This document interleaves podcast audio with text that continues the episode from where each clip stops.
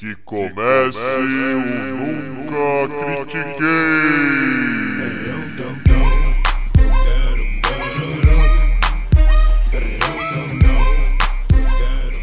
Boa noite, bom dia boa tarde.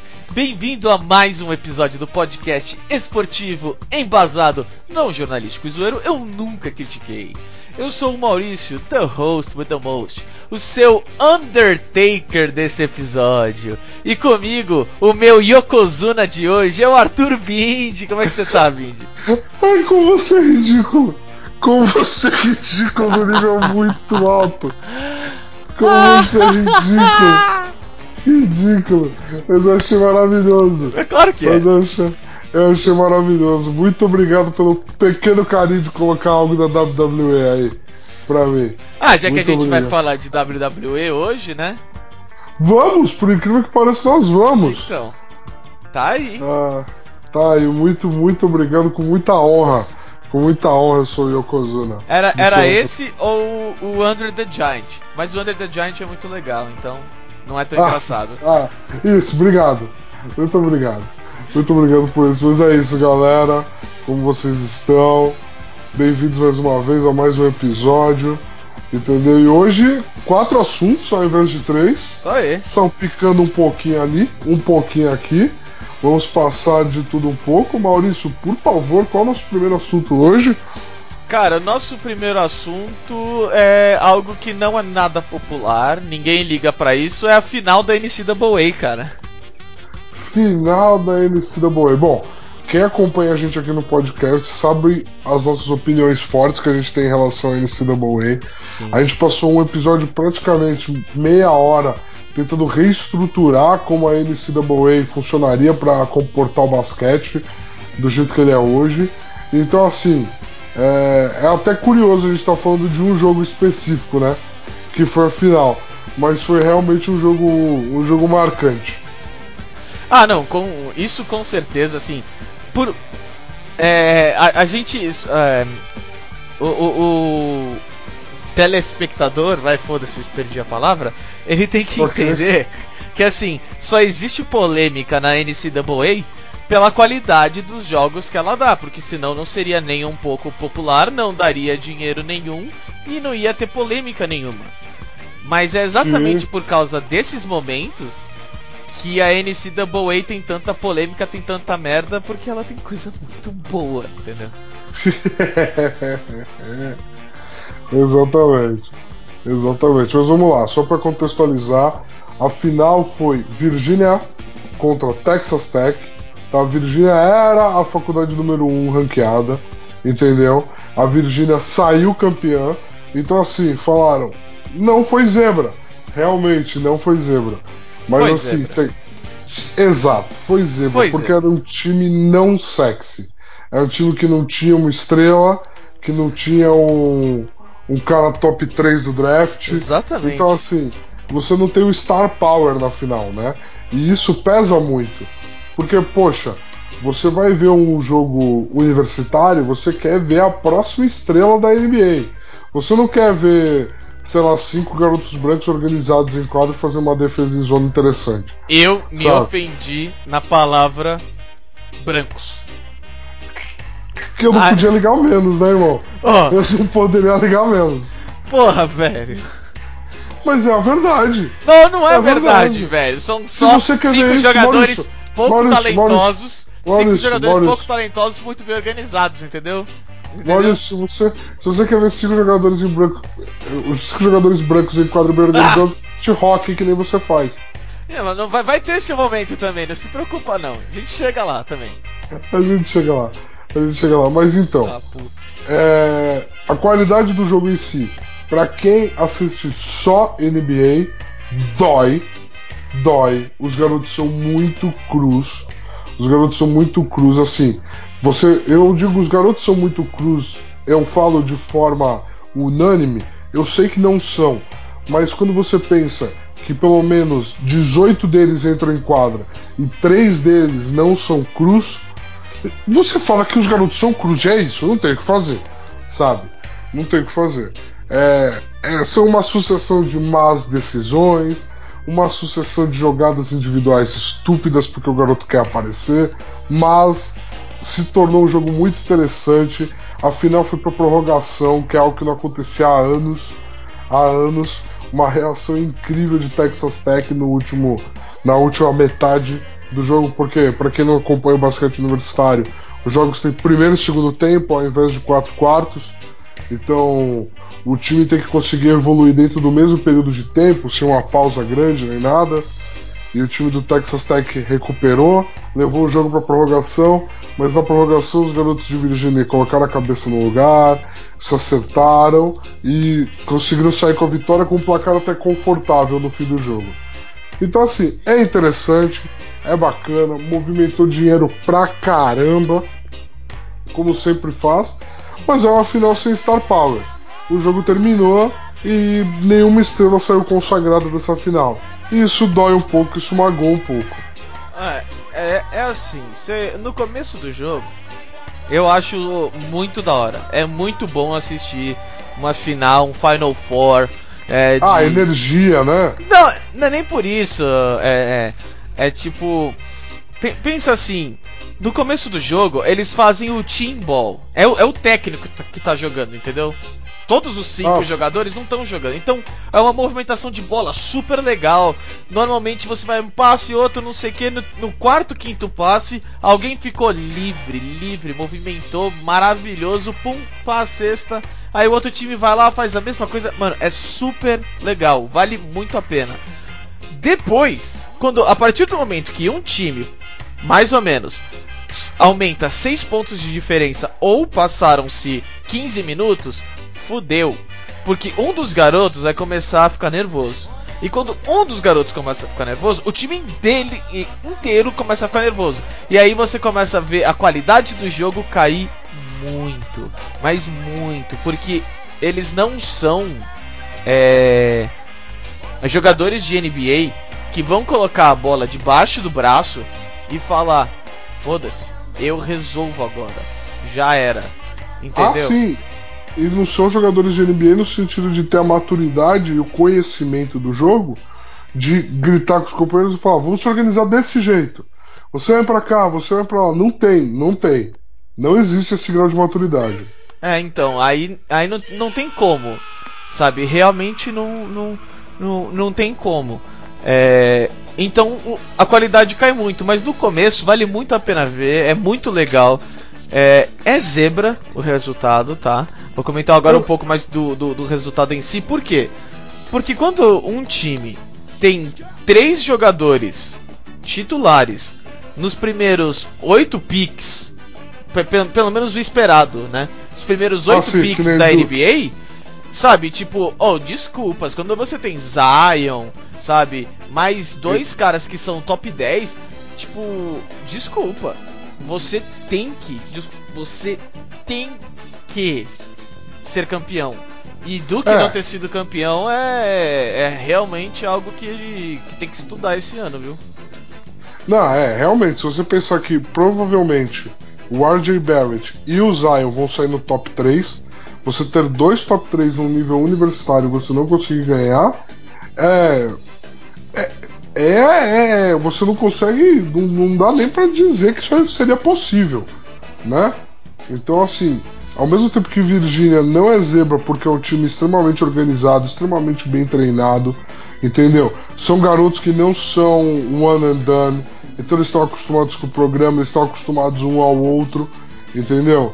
Então, assim, ao mesmo tempo que você consegue dar todos os méritos para eles, é muito bizarro você pensar que eles ganharam e um torneio em que tinha um time com dois top 3 picks da NBA.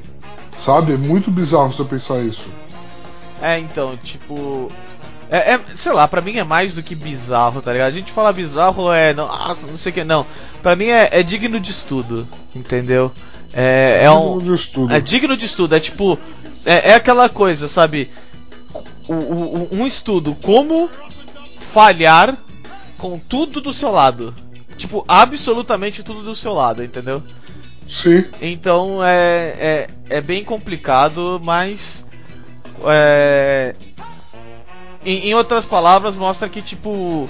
o Team Ball, pra quem gosta de Team Ball, entendeu? O Spurs Ah, Ball sim. Fun- funciona. Funciona e é o que leva nessas. É o, é o que, na verdade, pensando um pouco, é o que diminui risco. Por quê? Porque o Ah, time de. Virgínia, entendeu? Tipo, é time de moleque, igual o Duke. Só que enquanto o Duke tenta, tipo, tem, tem um, um high maior, né? Tem um low muito maior também. E o de Virgínia é muito mais constante, é muito mais tipo, olha, nós vamos fazer o certinho, não sei o que, nós vamos fazer o necessário, vamos fazer. E, e realmente, tipo, é, é campeão. Fazer o quê? é campeão. E assim, no fim das contas, é, muitos desses garotos, por terem conquistado o título, serão escolhidos no draft e assim, provavelmente vão ganhar contratos porque são jogadores úteis para seus elencos, para os seus rosters. A gente vai ter garoto dessa final saindo no primeiro round, a gente vai ter muita gente dessa final saindo no segundo round e gente assinando contrato mesmo sem ser draftada. Porque também tem que pensar né, que na, na, na NBA com só dois rounds, tem muita gente que consegue contratos mesmo sendo não draftada. A questão do undrafted, undrafted na NBA é mais comum, né? Não, com certeza. Tipo, o Frank Kaminsky, pô, tipo, três anos mais velho, foi draftado no primeiro round pelo Hornets, sabe? Porque, um, ele chegou na final, entendeu? Então, tipo, é, o pessoal consegue ver ele muito mais. Ele ganhou do time do Carl Anthony Towns. Então, sabe, quando você chega na final, você no mínimo coloca um, um, um peso nas suas costas de tipo é, tried and true, sabe? Ah, sim, esse garoto, esse garoto, ele tem, ele tem um pedigree, pelo menos. Isso, exatamente. É, mas algo que eu quero trazer aqui, e eu espero que aconteça até, até mais vezes, por causa. Porque assim, o Zion Williamson da vida, ele não ir pro draft é, é, seria super estranho. Mas. É, não existe essa opção. É, mas um, um jogador chamado é, Trey Jones, que é o armador de Duke, ele já confirmou que ele vai voltar.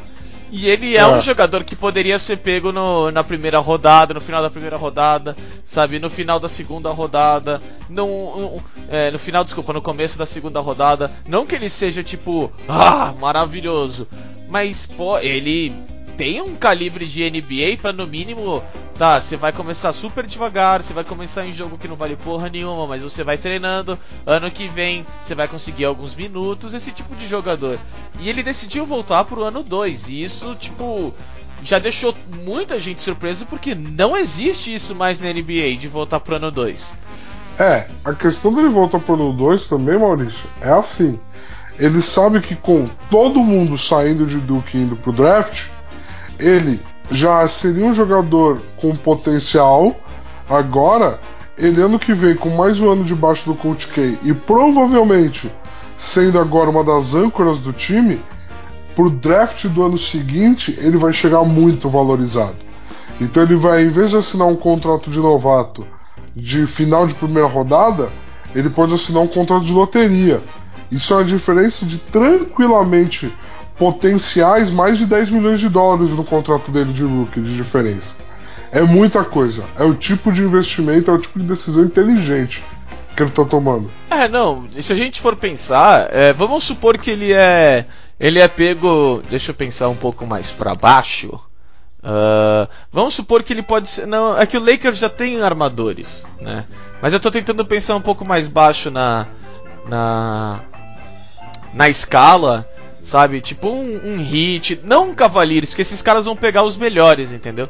Mas vamos pensar um pouquinho mais pra baixo na loteria. Se você é pego por um time ruim, ou um time. Vai, sei lá.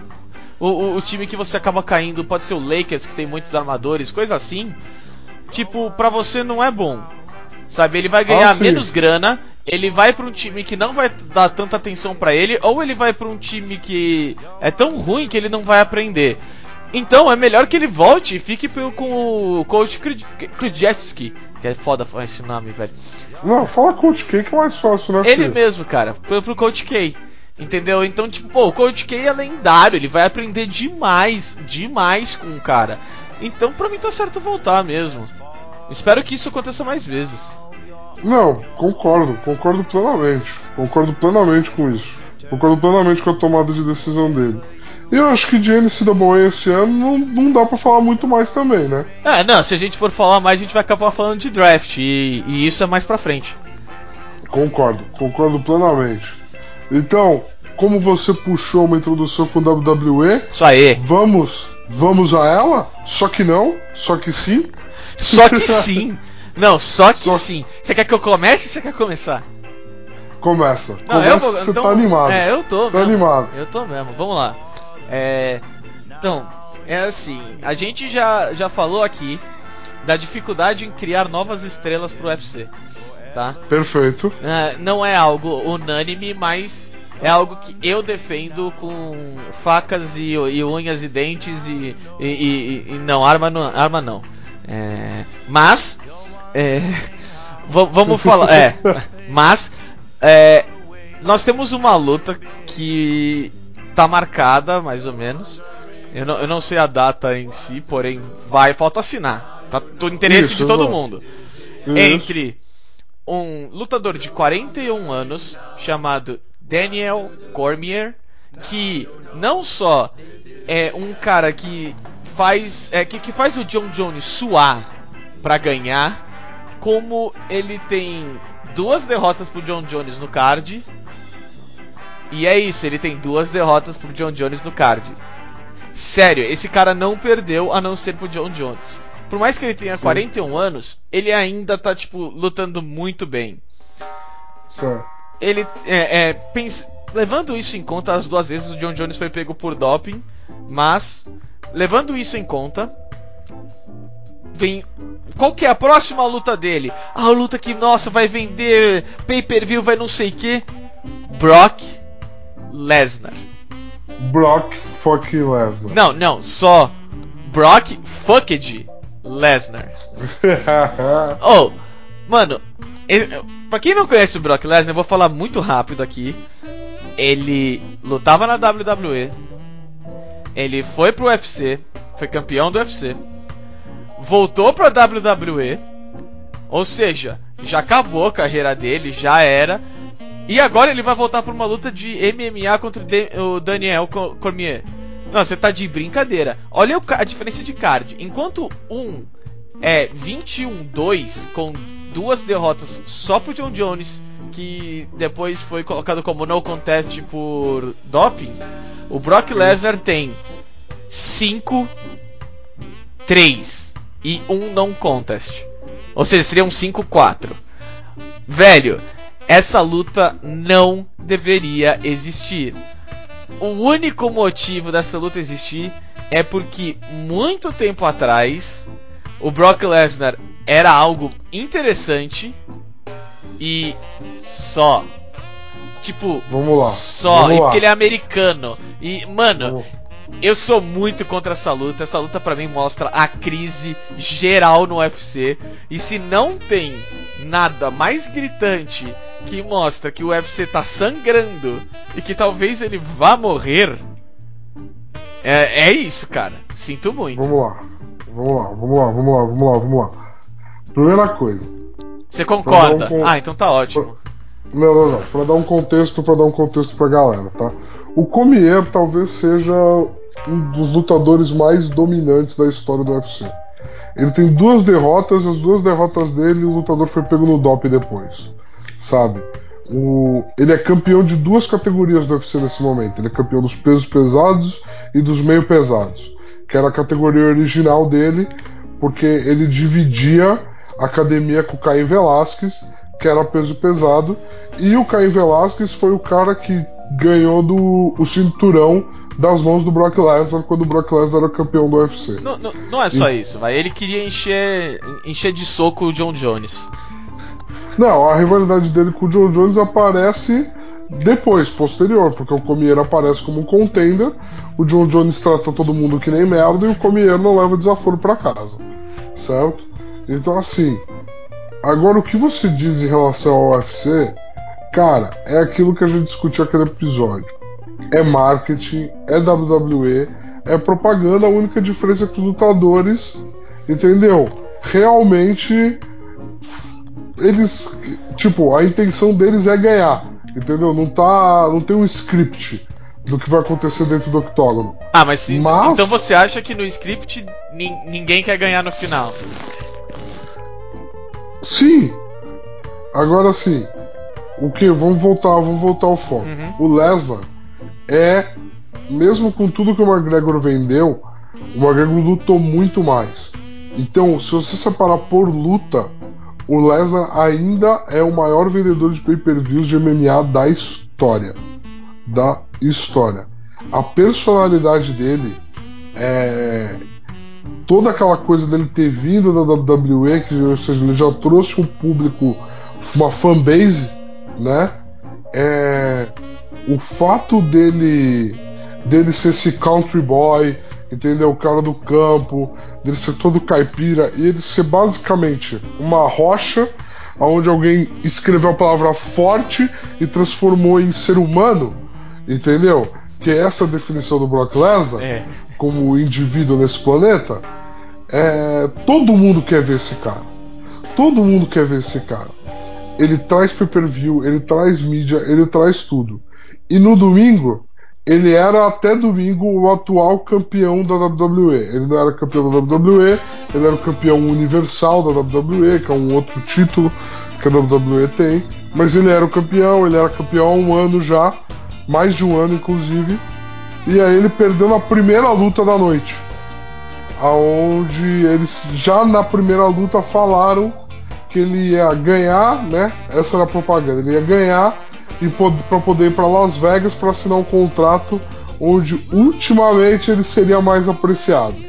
E aí ele perde o cinturão e na mesma noite divulga-se que ele vai enfrentar o Daniel Cormier pelo cinturão dos pesos pesados.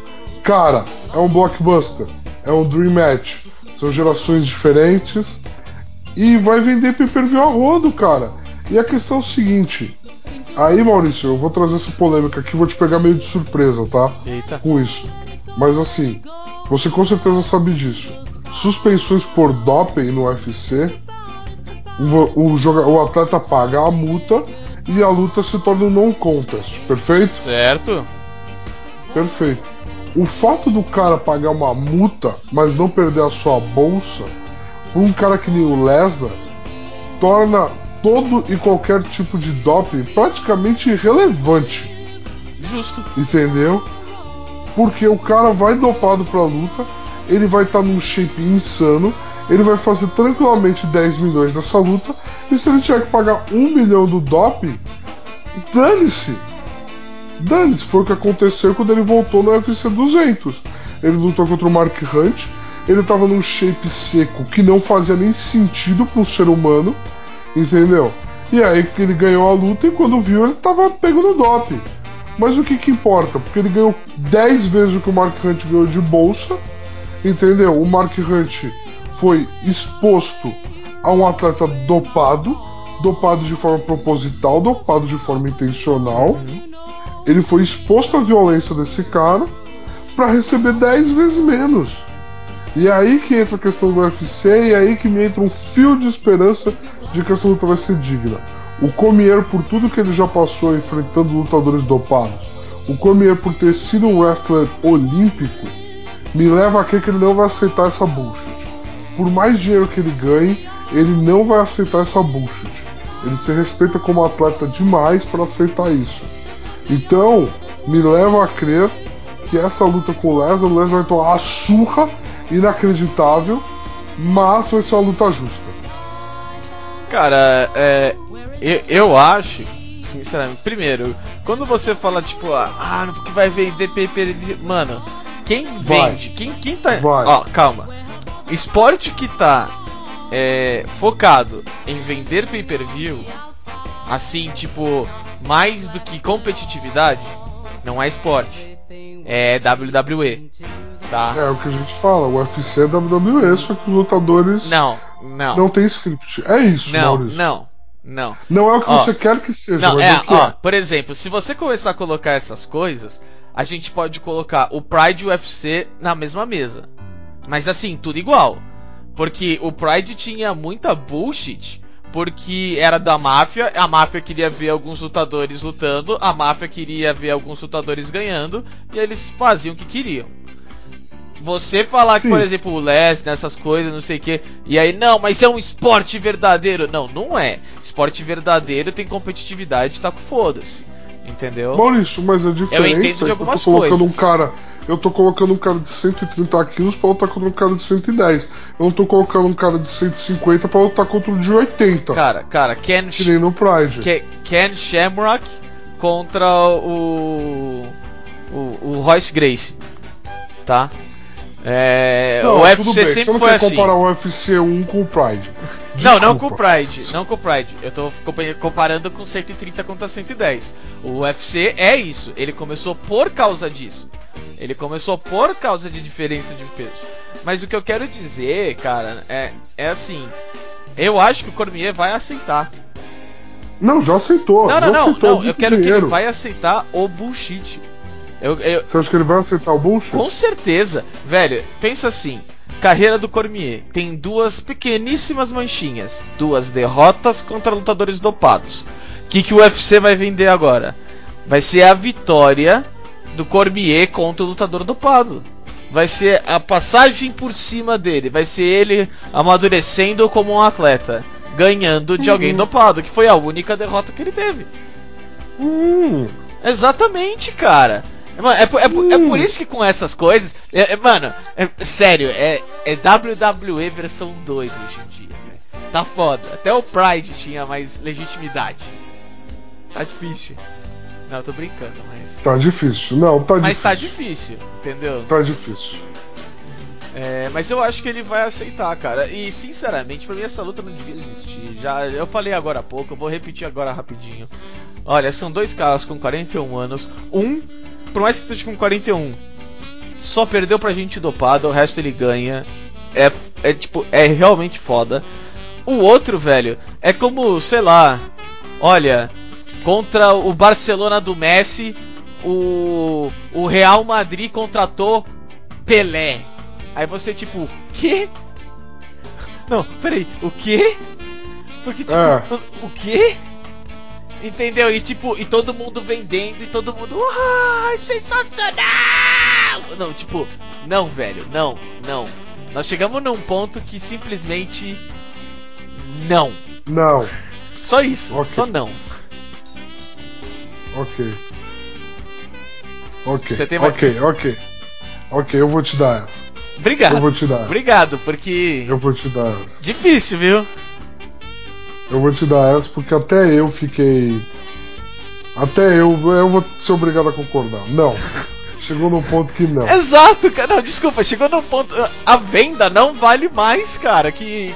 Mano, tipo, é isso que eu, eu acho foda. Que assim, é, o, o esporte cresceu tanto na legitimidade, na- em passar histórias pelos atletas sem forçar nada. Os atletas conseguiam criar suas próprias histórias. Agora chegou num ponto que se você não cria a história, você não faz essas merdas, o interesse baixou demais, as pessoas não estão mais ligando e você não consegue, você não tem talento pra fazer isso, entendeu? Tipo, pra trazer o interesse das pessoas, só isso, só, só o interesse. Então, tipo, cara, sei lá, não, não, é, é, Não. é triste, é, é triste, é- ah, sei lá, é triste, é triste ver o, É triste. É ver o, triste, o- o Pride ter sido perder pra esse pra esse UFC e agora o, o Dana White como justo dele, tá? Pensar no dinheiro, destruir o seu esporte, entendeu? Porque ele quer ganhar mais dinheiro. É isso. É. É, eu, eu, eu entendo toda a sua frustração, toda a sua lamentação, sua argumentação. E eu realmente não tenho o que falar aqui. Eu realmente não tenho. Então, Você, então, então você realmente fechou o assunto. Isso aí, isso aí. Porque, porque eu sou foda, velho. Isso aí, velho. Vai, vai, deixa eu colocar Você- aqui no placar Maurício 47, Bindi 2. Pronto. Ah, excelente. Muito realista. Muito realista, velho. Muito realista. Mas, Maurício, aqui, ó. Um pouco mais de 30 minutos de podcast. Vamos trazer um tema. Um tema que, que eu tô muito feliz que a gente vai trazer aqui. Cara, eu, eu só vou ficar feliz dependendo do resultado, mas vamos sim. É, justo. Então vamos lá. Copa do Mundo de Futebol Feminino tá chegando Isso aí, aí. caralho. É, porra. Ela tá chegando, entendeu? A gente, pelo que a gente tá vendo na mídia, a cobertura esse ano vai ter mais carinho, vai vir de um jeito melhor, não vai ser aquela coisa. A gente tá, vai ter álbum de figurinha da Copa do Mundo de Futebol Feminino. Isso é incrível, isso é maravilhoso, isso é um marco, entendeu? Pro futebol feminino. Eu tô muito, muito, muito feliz. E Maurício, uma notícia que eu mandei para você essa semana. Isso aí. E, cara, a gente tá com uma campanha muito legal. Algumas empresas já aderiram, que é quem acompanhou a Copa do Mundo ano passado, quem estava trabalhando durante a Copa do Mundo ano passado, sabe que nos dias dos Jogos do Brasil as empresas liberaram seus funcionários para que eles assistissem os jogos. Óbvio. Fizeram horários, turnos para entrar depois, ou turnos para sair mais cedo, mas tudo em prol de, de todo mundo ver os jogos da seleção brasileira. E começou um movimento para que a mesma coisa seja feita para o futebol feminino, para os jogos da seleção feminina. Eu acho isso fantástico. É uma forma de fazer o, o público comum aderir à causa, à audiência, a tudo, mesmo que seja por conveniência de não trabalhar. Eu honestamente não ligo. Eu não ligo, porque vai gerar uma exposição, vai gerar uma ligação, uma conexão e um interesse que podem inspirar uma geração nova inteira de atletas, que podem criar um movimento, que pode, pode acontecer tanta coisa boa disso. Eu tô tão feliz por isso, Maurício. Cara, olha, de verdade, primeira pergunta. Que empresas? Você tem, você tem as empresas aí? Cara, vou puxar aqui as empresas, segura aí. Tá. Enquanto isso, eu vou, eu vou falando aqui. É, É. eu acho isso sensacional. Mas assim, sensacional. E tipo, em grande parte, eu não ligo. Tipo, ah, vai ser por conveniência. Que se ferre, velho. Eu assisti a Copa do Mundo masculina do Bra... nos Jogos do Brasil por conveniência. Porque se fosse por mim, eu também não assistiria. Entendeu? Então, pra mim, mano, foda-se se é por conveniência ou não. Pra mim é justo. É justo ter isso. É justo, sabe, jogar. Então, tipo, cara, é- mano, é, é muito é muito da hora. É muito da hora. Pensando, tipo, mano, jogo às três e meia da tarde, mano. O que que passa às três e meia da tarde? Passa nada, vai todo mundo assistir jogo, tá ligado? Não, se- sem, sem maldade, eu, eu achei da hora, velho. Eu, eu acho que tem que fazer mesmo. Ó, das grandes empresas, Maurício, que já aderiram, a primeira que se pronunciou foi a Boticário, entendeu? Ela foi a primeira a se pronunciar falando que ia flexibilizar os horários, ia permitir para todo mundo ver o jogo. Ok. A, a imagem foi muito positiva e a Heineken falou que vai fazer igualzinho o sistema que fizeram para a Copa do Mundo ano passado. Porque eles não param todas as operações, mas eles instalaram telões nas fábricas em tudo ano passado e eles vão repetir igualzinho esse ano. Olha, pra quem. Pra, pra quem tá aí no pod, é, se, quando vocês me mandarem os, os perfumes, tudo, os produtos, só Boticário agora. Só Boticário mesmo, tá? E agora eu virei bebedor de Heineken. Excelente. Tipo, sem maldade, foda-se todas as propagandas de UEFA Champions que eles fizeram. Hoje eu virei bebedor de Heineken. Ponto. Excelente, excelente, E- excelente. E pra mim, cara, sinceramente, eu acho que agora é a hora da mídia é, aparecer e, tipo, vender. Tá ligado? Tipo, pegar as jogadoras, entendeu? E aproveitar esse momento. Enquanto tá falando do jogo, ah, chutou pra fora. Mano, fala da jogadora, ah, essa aqui joga no Corinthians, e não sei que, não sei que lá, vamos Coringão, e não sei que no Brasileiro, Libertadores. Entendeu? E aí, ah, essa aqui joga no Sim. Santos e para. E mano, e vende mesmo. vende pra galera, tipo, caraca, essa é minha jogadora favorita. Eu vou assistir o Coringão esse ano. Entendeu? Pô, é, pra mim tem tem que vender. Agora, agora é a hora, velho. É agora, tipo, Concordo. mano, é agora. Eu quero que todas as empresas façam isso, por mais que eu não sei se se vai se vai ser um dominó. Eu espero que seja de verdade. É, e, mano, pra mim a mídia tem, tem. Mano, é agora que ela tem que vender, vender, vender. Concordo, concordo, concordo, concordo plenamente. Tem que vender, tem que contar as histórias, porque assim, você vendo uma jogadora jogar, ela desempenhar um bom futebol, e isso vale também para as europeias, para os jogos que vão transmitir. Você vendendo qual liga elas jogam, tudo, você expande o raio que é tipo, a informação vai chegar em muito mais gente. É, é, as transmissões dos jogos femininos, elas vão ter que ser feitas com muito cuidado e muito carinho para elas trazerem uma quantidade de informação bem grande, bem grande, porque é uma janela de oportunidade para você divulgar como o futebol feminino funciona hoje e aonde você pode assistir, como você pode fazer, é uma janela de oportunidade muito única que está se abrindo. Está se abrindo pela primeira vez aqui dentro do Brasil. Então, assim, é, espero, espero, espero que ela seja aproveitada. E para todo é, capitalista aí que escuta a gente, o esporte feminino, o futebol feminino ficando maior, é maior o PIB, entendeu? Então é mais grana para todo mundo. Ah, sem dúvida, sem dúvida. Você não tá mexendo no bolso de ninguém, você tá dando mais dinheiro e mais oportunidade para todo mundo. Mais patrocínio, você vai tirar. O, o, o, dinheiro que você vai tirar, na verdade, é das empresas. Entendeu? Que todo mundo não gosta. Então tá ótimo, porra. É, você, você vai poder gerar mais oportunidades de emprego, porque você tem mais dinheiro entrando no futebol feminino, os clubes são obrigados a se estruturar.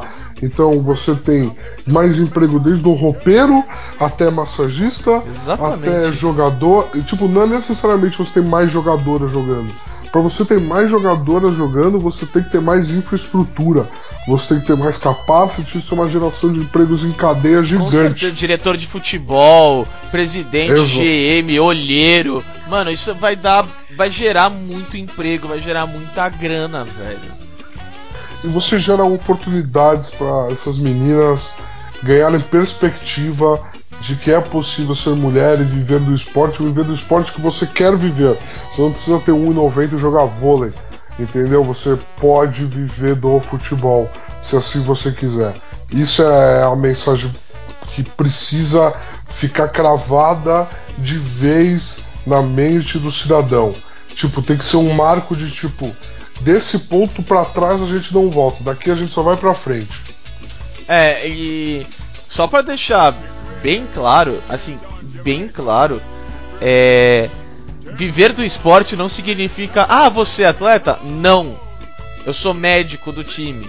Eu sou psicólogo do time. Eu sou massagista do time. Eu sou advogado do time. Sabe, mano, para você viver do esporte, você pode ter mil empregos diferentes. Eu sou co cozinheiro do time. Eu sou nutricionista. Eu sou zelador. Eu sou porteiro. Mano, Exato. é, é tipo, falando muito sério viver do esporte é muito trampo. E isso e tipo, isso dá uma ajuda a você colocar muito mais gente a viver do esporte, porque o esporte vai ser muito maior, tanto é, principalmente jogadoras mulheres, entendeu? Não, mas não só isso, como tanto mulheres e até mesmo homens que podem trabalhar nesse nesse background da indústria, entendeu? Não é tipo background, mas, mas tipo, não é, não é que é true, que é escondido, tipo, é, é, escondido só, não, não, é, não são as atletas em si, entendeu? Então, pra mim, tipo, é, é oportunidade para todo mundo, velho. E principalmente, uma, uma forma da gente passar, olha, você pode sim ser atleta. Você pode sim ser uma atleta. Treina Sim. você vai ter a sua chance. É, é muito importante, é, muito importante. É, exatamente. É tipo, é, além de você se dedicar, é tipo, se dedica porque as oportunidades vão existir. Esse que é todo o ponto. É até que ponto as oportunidades existem. E a gente está criando, a gente está tendo uma janela de oportunidade de, de criar oportunidades. Isso é muito precioso. Então assim, isso é, eu acho que a gente puta, essa é a coisa mais importante que a gente tirou do nosso podcast inteiro aqui hoje. Sabe, Maurício? Isso é. Eu queria, eu queria terminar nessa nota, entendeu? Do futebol feminino. Mas assim, pra gente que discute esporte, a gente discute esporte com frequência, a gente discute as notícias mais importantes do esporte. É... Ontem aconteceu uma bomba, né, cara? Nossa senhora, né? de falar. A gente não pode deixar de falar nem que seja 3 minutinhos, 5 minutinhos aqui. Mas ontem aconteceu uma bomba. Que. Você quer falar ou eu falo? Ah, eu falo mesmo. Esse time é ridículo, medíocre, eu falo. Você que tá. você que tá ou comemorando ou chorando. É. é eu vou, vou guardar essa informação pra minha é, vez. É, tá ótimo. É, quem, quem não tá sabendo, Magic Johnson acabou de falar que não é mais GM do. Desculpa, do Los Angeles Lakers. Isso depois de muitas polêmicas, alguns defendem, alguns atacam, sinceramente, pouco importa. Mas um cara como Magic Johnson, grande como o Magic Johnson, é, sair depois do que? Dois anos, dois drafts, é. É foda. É foda. É foda, tá? Assim, é muito foda. É, é, é, bem complicado, tá? E eu quero saber a sua opinião, cara. É, é, o time que você torce desde criança, então diz aí, cara. Ah, espera. Então vamos lá. Cara, eu acho que o Magic. Eu tô, eu tô aqui olhando de uma perspectiva completamente egoísta, que é LeBron James, tá? Que é LeBron James. Eu quero ver o LeBron ter sucesso. Ponto. É isso. Então, se pro LeBron ter sucesso, o Lakers precisa ter sucesso. Eu quero que o Lakers tenha sucesso. E pro Lakers ter sucesso, muito obrigado, Magic Johnson, mas já vai tarde. Porque como GM, você monta elencos muito mal, entendeu? Você tá de parabéns, sabe, cara? Puta merda. Você drafta mal, você monta maus elencos. Eu gosto do Lonzo Ball, de verdade mas você poderia ter pego o Lonzo. Você poderia ter feito um trade down e ter pego o Lonzo mais para baixo no draft e ter acumulado mais draft picks, porque todo mundo, ninguém ia draftar o Lonzo sem ser você, entendeu? É, ano passado faltou ousadia para fazer outra coisa no draft diferente, faltou ousadia no, durante a temporada na janela de trocas para conseguir o Anthony Davis. É, eu acho que assim, o Magic fez o que ele tinha que fazer já como presidente de basquete do Lakers. Por quê? O Lakers não tinha credibilidade. Era um bando de moleque, ninguém, nenhum free agent queria ir para lá, e o Lakers foi assaltado por contratos horríveis de jogadores medianos, porque os bons jogadores não queriam ir para lá, os grandes nomes não queriam ir para lá. Então ele trouxe a credibilidade, trouxe o sorriso do Magic, recrutou o LeBron James e agora, meu amigo, a real é que é o seguinte: o Magic fora da porta fica muito claro para todo mundo que o time é do LeBron. E toda vez que o LeBron teve um time para chamar de time do LeBron, ele chegou em oito finais de NBA seguidas. Então, assim, o time do LeBron é muito mais tentador para um free agent do que um time de Magic Johnson e, e assim, muitos egos. Você lidar só com o ego do LeBron é uma coisa que os jogadores da liga vão estar acostumados. Então, assim, vem que vem, vem que vem ano que vem, deixa, oficializa o, o Lebron como GM logo, meio Romário no Vasco, cara técnico e jogador ao mesmo tempo, quem que liga, não importa, o time é dele, todo mundo sabe, dá a chave da Ferrari pro homem logo. Cara, é, tem certas coisas assim, eu, eu não acho, para mim o Magic tem nota 4,5, vai é, como GM. Porque o pessoal fala, nossa, ele foi horrível, nossa, não sei que, nossa. Velho, é, o Lakers estava um lixo antes dele. Tipo, ele não conseguiu recuperar o time do. Tipo, em, a, é, para que fosse pronto, para ficasse pronto para o LeBron. Não conseguiu, exatamente. Tá. Ele não conseguiu deixar o time pronto pro LeBron. Mas. É. Tem, tem algum GM que não seja o Danny Ainge que conseguiria? Cara, Com, desculpa. com o contrato do LeBron- Mosgov, que o não foi ele que colocou. GM, o LeBron como GM desmontou um time no meio da temporada do Cleveland, fez o famoso fiz o que deu, entendeu? Trocou a Zaya Thomas, trocou o Jay Crowder, pegou tudo que o GM tinha feito na intertemporada e falou: foda-se, me dá esses caras que eu me viro. O que aconteceu? Male male, o Cleveland chegou na final da NBA, quase levou aquele jogo 1 em Oakland, e aquele jogo 1 fudeu o psicológico do resto das séries. Da série de- da- das finais. Então, assim, querendo ou não, do jeito torto dele, o LeBron sabe muito mais o que ele tá fazendo do que o Magic. Ah, cara, o, o- va- vamos, vamos analisar o GM LeBron, LeBron James no Oeste. Porque tem diferença. Tá? Vai ser o primeiro ano dele. Na- não, não é. não foi. Não é. É. Não é. Já É. teve, já teve meia temporada dele. Qual, ó, teve, qual foi? ele tinha conseguido o Anthony Davis. Não, foi exatamente isso que eu vou falar. O GM LeBron pensou: Olha, eu cansei do Magic, eu cansei do meu técnico, cansei de todo mundo. Eu vou tomar as rédeas. O que, que eu quero? Eu quero o Anthony Davis. O que, que ele conseguiu? Ele conseguiu não ir para os playoffs porque ele destruiu a química do time. Sim. Então, Sim. então, sim. Não, só que assim. ó, o, Só que assim, só que assim, só que assim. Não, não, não, não, não, não, não, não, não. não, Não, não, não, não, não. E aí os dois ficam quietos, é isso aí. É. Pode falar, vai falar você, foda-se. Vamos lá, vamos lá. É assim. O GM LeBron, ele simplesmente aparece com trocas e é isso. Não, não é isso. O, o LeBron mandou, orquestrou a situação para que o Davis desse o pronunciamento que deu e fizesse o que fez, porque ele não tinha poder de executar a troca. Sujo, E é esse o ponto. sujo, Sujo. sujo, Sim. sujo, Sim. sujo, Sim. sujo. Não vou negar.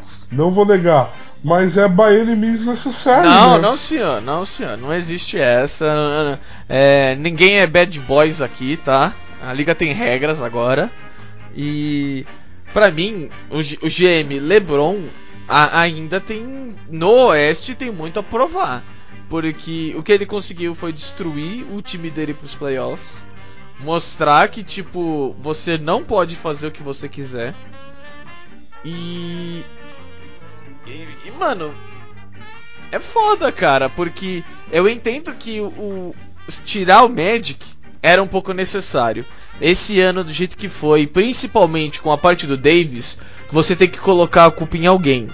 E você não pode colocar a culpa no LeBron. É, é para mim esse é o mais importante. Você tem que realmente blindar o LeBron. O... Não, mas todo mundo esperava que a culpa fosse do técnico.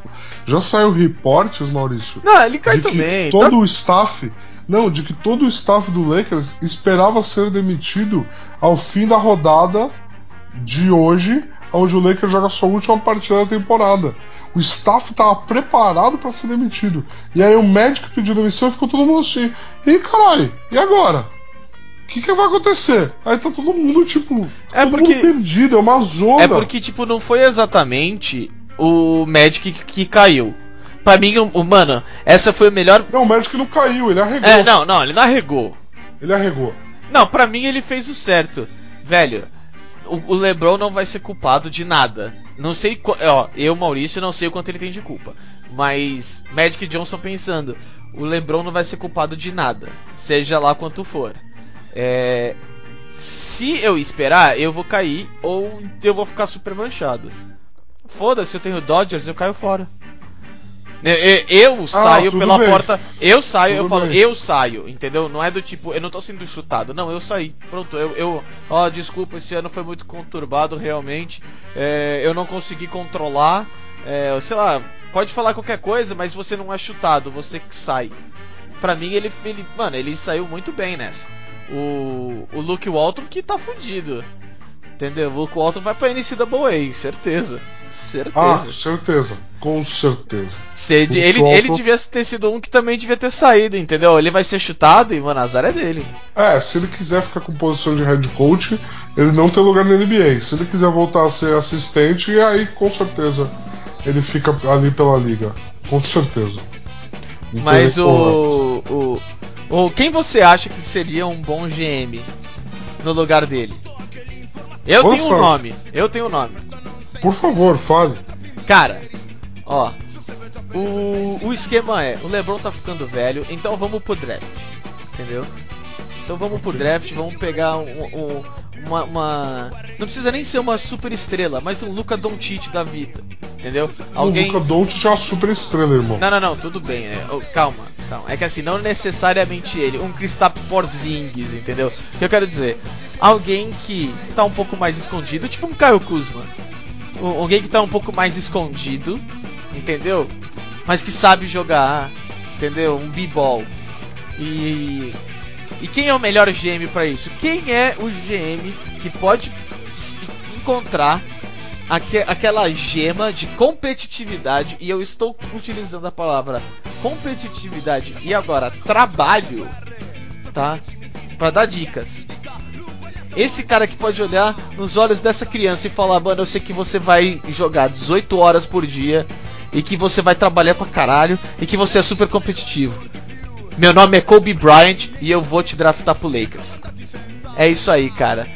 Mano, se é nome por nome, velho, então vamos de Kobe Bryant, tá com foda-se e bota ele nos drafts, cara. Porque ele vai olhar no olho da cara da criança e vai falar: Não, você, você é soft, não quero você. Maurício.